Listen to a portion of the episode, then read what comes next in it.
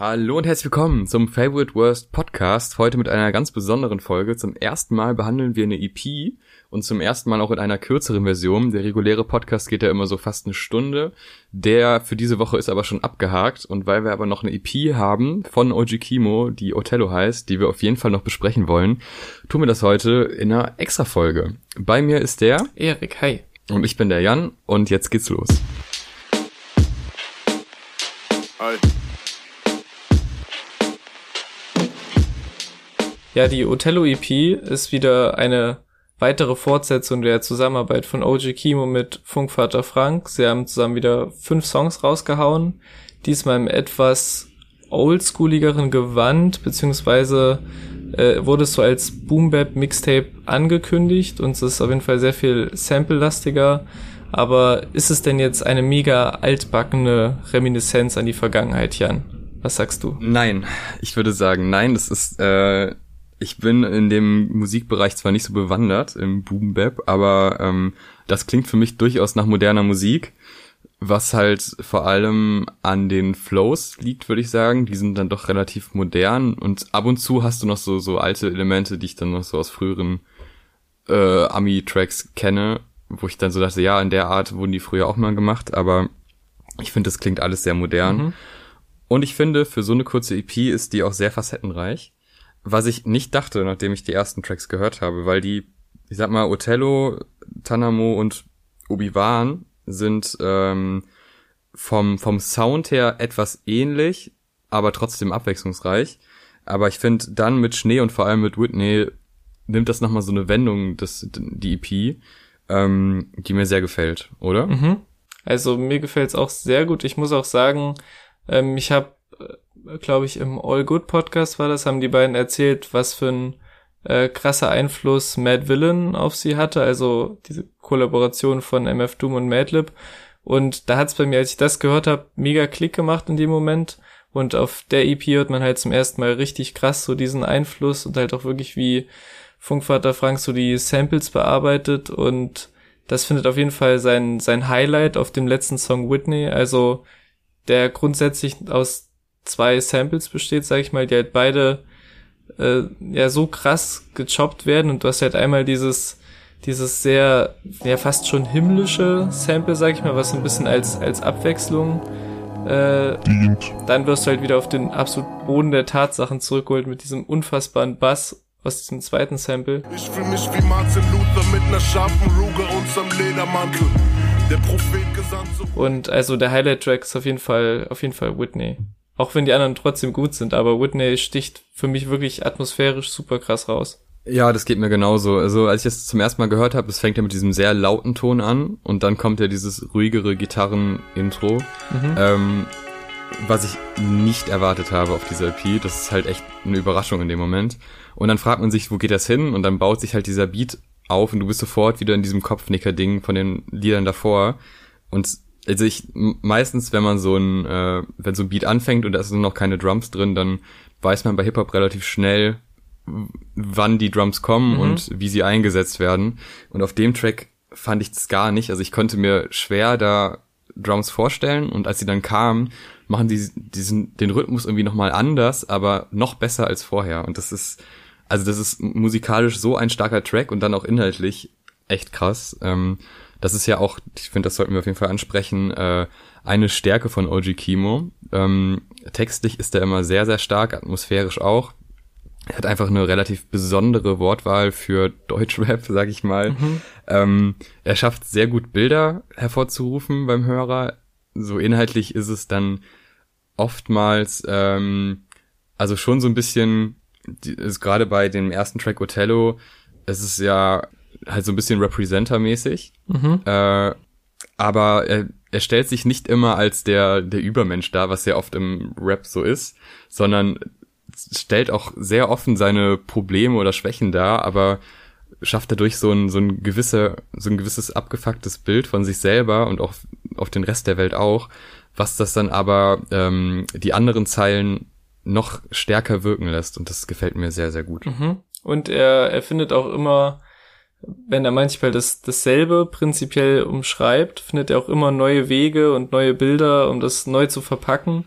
Ich finde zum Beispiel, hab mir rausgeschrieben auf Othello die Line, äh, Ich hätte in der Liga spielen können, wenn Bronson Boden sicherer wäre.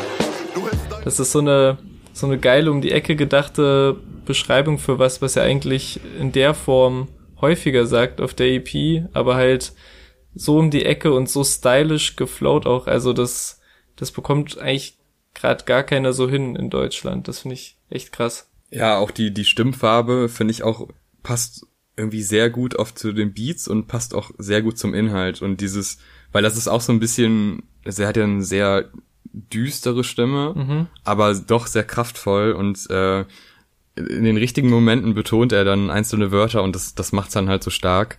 Also dem kann man sehr, sehr gut zuhören und das gepaart mit den Beats, die einem so animieren zum, zum Kopfnicken, ähm, macht das halt so eine, so eine richtig guten EP. Mhm. Es ist ja so in gewisser Weise der Vorbote fürs Album. Ne? Also es soll ja Ende des Jahres ein Album erscheinen. Äh, da bin ich sehr gespannt, weil also ich sag mal, die Art und Weise der Beats, die trennt sich ja ein bisschen ab zu den EPs davor. Ja. Auch wenn die ähm, inhaltlich relativ ähnlich waren und auch ähm, ja, genremäßig halt doch in die ähnliche Richtung gehen. Aber jetzt ist das nochmal so eine Art Experiment, äh, beattechnisch und ähm, tempotechnisch, glaube ich, auch. Ja mhm. teilweise, also gerade Whitney ist ja relativ langsam. Ja, ja Schnee finde ich zum Beispiel auch ziemlich stark mit der Hook. Äh, das ist so ein Ding, was ich nicht auf jedem Track von OG Kimo habe, dass die Hooks so prägnant sind. Meistens sind es die Parts. Aber ähm, das hat er jetzt auf dem Album, zumindest bei Schnee, auch ziemlich gut gemacht, dass die Hook dann doch äh, hervorsticht. Mhm. Also ich finde, es ist, der geht aktuell sehr, sehr spannende Wege und ich bin wirklich sehr gespannt, was da in Zukunft kommt, weil das könnte eine richtig gute, ein richtig gutes Album werden, was da in Zukunft kommt, weil die EP ist schon mal sehr, sehr gut und eigentlich hatte er bis jetzt auch mit allen anderen EPs zumindest immer äh, ein paar Tracks drauf, die wirklich bis heute noch in meinen Playlists sind. Mhm.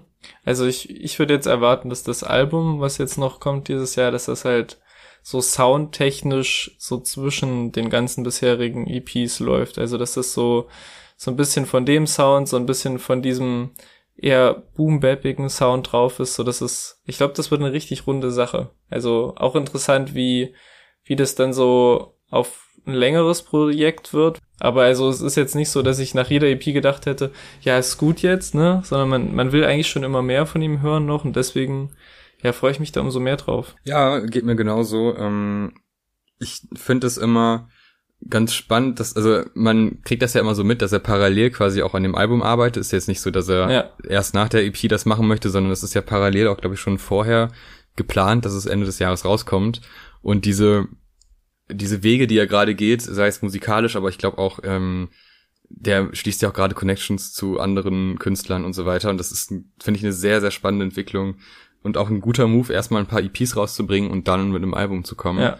Weil Potenzial ist auf jeden Fall da, jetzt sei es textlich, sei es flowmäßig, äh, eigentlich alles, was man für Rap braucht. Inhaltlich ist es natürlich schon noch eine Nische, sag ich mal. Also es geht ja oft zum Beispiel um äh, Diebstahl oder in Häuser einbrechen, das ist jetzt vielleicht nicht das, was der, äh, der klassische Rap-Fan so von den Mainstream, mainstreamigeren Rappern äh, jetzt thematisch hören will.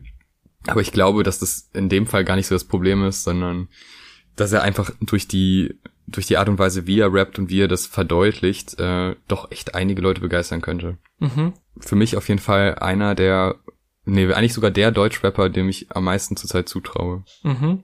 Was, äh, was sagst du denn zu dem, zu dem spontanen Vogelzwitscher-Interlude auf Obi-Wan? Ja. Das, ist so ein bisschen so ein weirder Moment, der ihn beim ersten Mal schon ein bisschen überrascht. Und hast du den dann bei den weiteren Hördurchgängen geskippt oder hast du den immer gedacht, hier, ich gönn mir jetzt erstmal 30 Sekunden äh, Vogelurlaub? Ähm, ich finde das gut, weil das ist ja genau in der Mitte des Albums ja. oder der, der EP und ähm, das ist ja so thematisch, sind die ersten Tracks ja noch so ein bisschen, äh, wir jagen nach Geld und äh, wir haben so ein Ziel vor Augen. Und dann endet das ja mit äh, Jage Scheine, bis die Vögel zwitschern. Und dann hat er diesen Ruhemoment, wo das Zwitschern kommt. Und dann kippt das Album ja auch thematisch und ich finde, das ist quasi wie so ein Interlude in einem Song und das gefällt mir richtig gut. Ja. Also für mich hat das so ein, also ich habe das jetzt schon relativ oft gehört und auch irgendwie in verschiedensten Situationen, sei es in der Bahn, wo ich dann wirklich aus dem Fenster gucke und einfach so, vorher war ich noch in diesem Kopfnicker-Ding und denk so, ja, geil, das, das ist so gut alles und dann hat man diesen Ruhemoment quasi. Ja. Ähm, ja, ich weiß nicht, ich glaube, das sollte damit auch erreicht werden und das funktioniert bei mir sehr, sehr gut. Also Ja. es wird nicht geskippt. Es wird überhaupt nicht geskippt. Ich finde allgemein, den, also der Aufbau von der EP ist halt total gut gelungen, dass man da jetzt nicht sich zwei Tracks rausnehmen möchte und sagen so, die kommen jetzt in meine Deutschrap-Playlist und tschüss, Mhm. sondern ich höre mir einfach die EP gerne an als Ganzes und das äh, ist immer was Gutes, weil ich bin noch so ein CD-EP-Hörer, also ich mag das, wenn das thematisch sinnvoll ist und wenn es äh, ein rundes Produkt ist Ja. und in dem Fall ist es das auf jeden Fall. Ja, würde ich auf jeden Fall zustimmen. Also fünf Tracks, fünf davon gut. Whitney sticht dennoch richtig krass raus und es macht einfach nur Bock aufs Album. Also ich, ich sehe keinen Weg, dass jetzt das Album richtig, richtig kacke wird und alle sind auf einmal so, wow, wie konnte denn nach diesen äh, EPs, die so in der Szene von sich hören gemacht haben, wie konnte das jetzt so bergab gehen? Das sehe ich einfach nicht. Zumal halt auch, ne, alles, wie gesagt, schon ein Produktionsprozess war. Ähm, ja, kann nur geil werden eigentlich. Definitiv. Äh, ich bin mir relativ sicher, dass wir Ende des Jahres, wenn es rauskommt, darüber auch einen Podcast machen werden. Ja. Da gehe ich jetzt mal ganz stark von aus. Und äh, wer jetzt wissen will, wie Oji Kimo live ist, denn ich habe ihn gestern noch live gesehen auf dem äh, Festival von Rin, der sollte die nächste Podcast-Folge hören, denn neben dem Denzel Curry-Album besprechen wir da auch Live-Auftritte von Rin, Oji Kimo, Casper und Materia. Bis zum nächsten Mal. Tschüss. Tschüss.